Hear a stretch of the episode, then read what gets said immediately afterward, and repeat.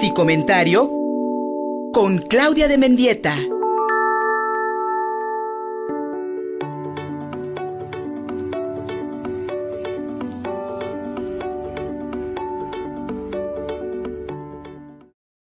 Con mi querida Claudia de Mendieta siempre tenemos estas conversaciones los martes para que hablemos de salud mental.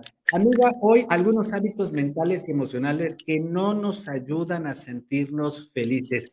Escríbenoslo, por favor, porque a, lo mejor nos podemos, eh, eh, nos podemos ver por ahí eh, en alguno, en alguna descripción de ellos y, por supuesto, tomar cartas en el asunto. Claudia de Mendieta, bienvenida a tus comentarios de este martes. Hola Luis, buenos días. Buenos días al auditorio, un gusto saludarlos. Pues bueno, sí, esta idea de la felicidad, que es un asunto filosófico bastante complejo, pero bueno, de alguna manera hay algunos hábitos psicológicos que nos permiten sentirnos más plenos con nuestra vida, más satisfechos, em, el poder eh, tener acciones o generar conductas y pensamientos que nos favorezcan el desarrollo de emociones eh, positivas o más, más satisfactorias. Entonces, bueno, aprender a ser feliz en un cierto sentido puede ser una meta, ¿no? Y bueno, creo que es una meta común de todos los seres humanos, ¿no? Em, la felicidad es algo relativo, pues, ¿no?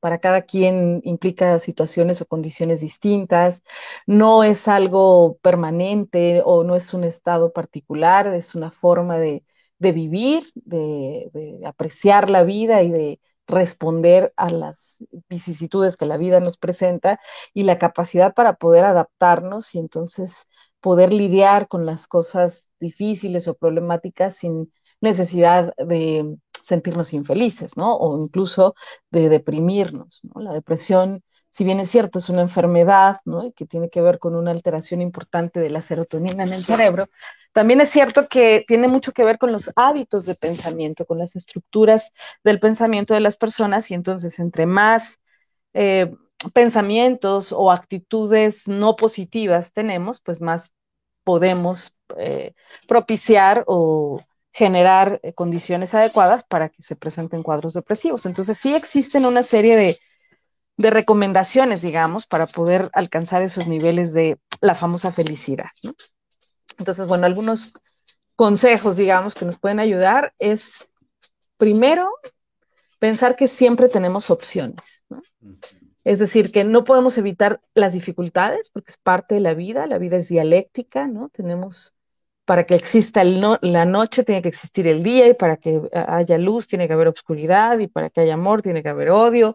Entonces, bueno, la vida es, es dialéctica, ¿no? Y, desde, ese, desde ese lugar creo que nos, nos, podemos sentir mucho más contentos cuando nos damos cuenta que la felicidad también es una opción ¿no? y no es simplemente como buena suerte. Yo puedo elegir la actitud que voy a adoptar frente a una situación problemática, por más problemática que sea, yo elijo si me frustro demasiado, si me permito sentirme más abatido de lo que ya la misma situación podría implicar, si pienso que no hay salida o si bien prefiero pensar que es una oportunidad para crecer o para resolver.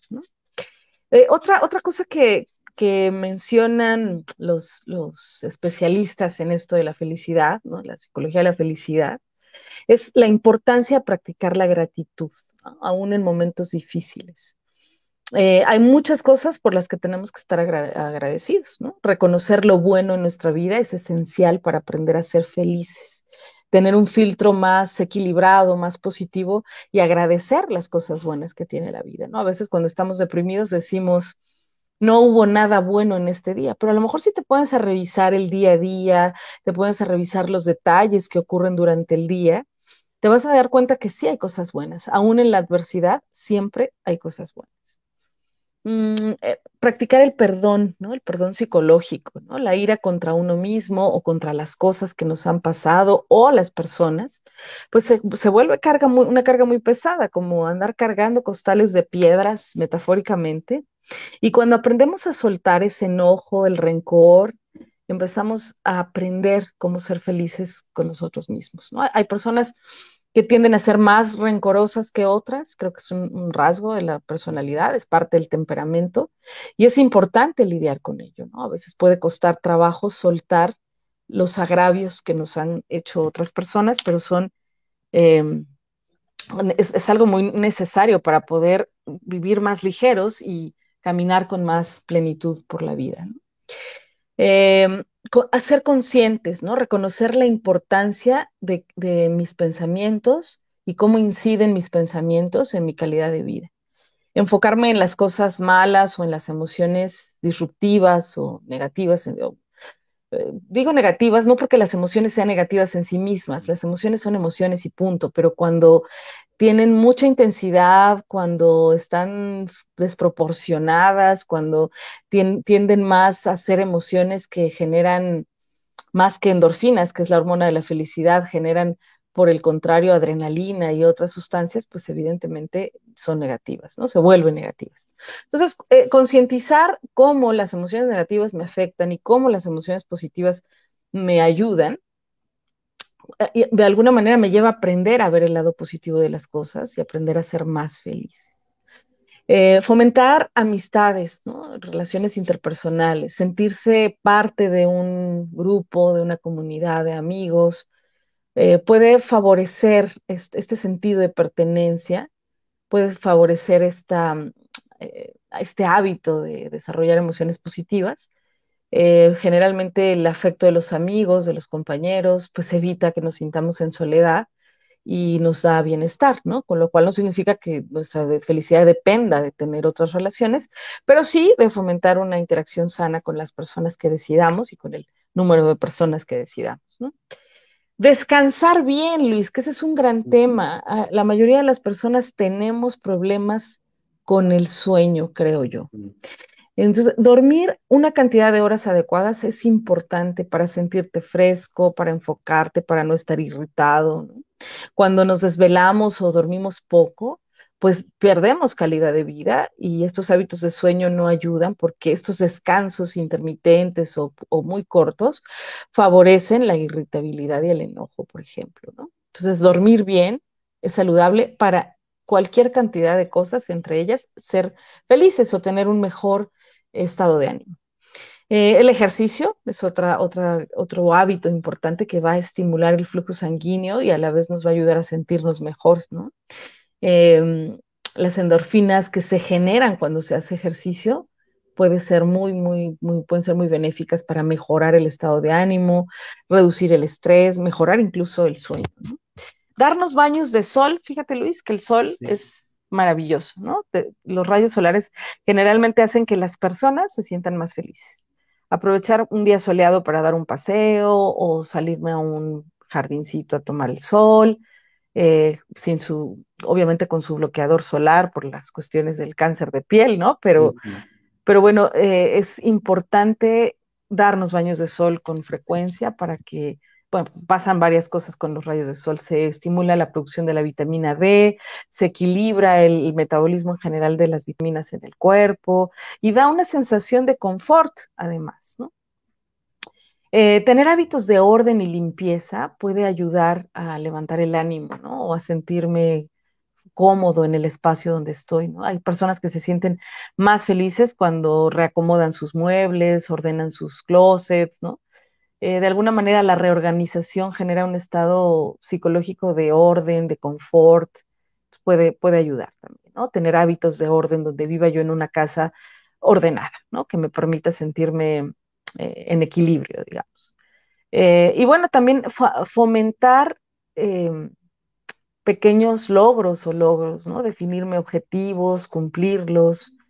Em, a lo mejor si me, siento medio perdido, tal vez no sé ni qué quiero hacer, pero comenzar por pequeños objetivos como habilitar el, hábito de, hacer ejercicio, por ejemplo, em, leer un libro y terminarlo, tomar un curso, no sé, cosas que estén a nuestro alcance y que sean de nuestro interés, por supuesto, pero el punto aquí es que el logro de objetivos aumenta la autoconfianza y por lo tanto el bienestar.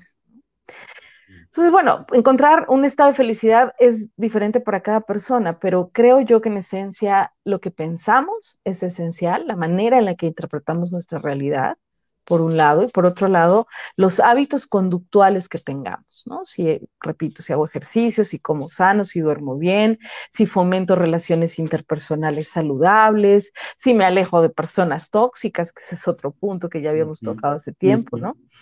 Eh, y, trato de pensar más en positivo y menos en negativo, sin caer en excesos, porque tampoco es que la vida sea color de rosa, ¿no? Creo que ahora con esta pandemia hemos experimentado situaciones adversas y viendo situaciones complejas, complicadas y adversas realmente, ¿no? Sin embargo, aún a pesar de eso, podemos elegir cuál es el filtro que queremos ponerle a las cosas, desde qué lente queremos tomar las cosas y puedo verlas terribles, medio terribles o menos terribles. Y esa, es mi, decisión, mi elección, pero tengo que tener esta, este hábito mental de pensar más en positivo o hacer un filtro más equilibrado. Creo que ese es el punto.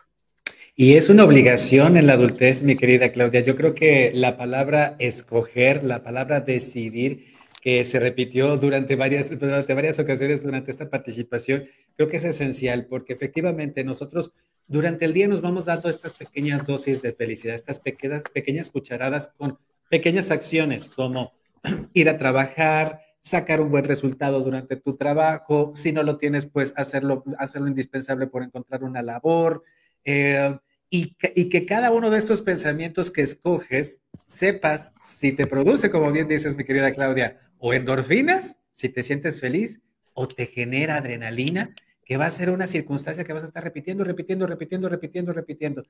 Es parte de ser adulto, mi querida amiga, es parte de, decidir y de autogobernarse y de escoger, de escoger estos pequeños momentos positivos que pues van acumulando durante a lo largo del día y durante la vida, pues esto que llamamos felicidad. Así es. va y viene, va y viene. Exacto, pero tampoco es permanente. Exacto, pero uno escoge cómo sentirse. Mi querida Claudia de Mendieta, como siempre, encantados. ¿Qué te podemos decir? ¿Tú te, llamas? A través de mi Twitter, arroba Claudia Mendieta, a través de mi Instagram, arroba Claudia Mendieta, a través de mi Facebook, me encuentran como Claudia Mendieta, y a través de mi correo electrónico, cdmendieta, arroba gmail.com. Como siempre, apreciamos mucho tus participaciones, mi querida. Gracias a ustedes. Nos vemos pronto. Pausa y seguimos. Un abrazo. Pueblo. Gracias. Contigo, Puebla, y contigo, Pueblo, seguimos a través de YouTube, de Facebook y de Twitter. Además, en cada, cada uno de los mediodías de lunes a viernes estamos contigo, Atlisco, a través de CTV. Síguenos en Facebook y en Twitter. Estamos contigo, Puebla.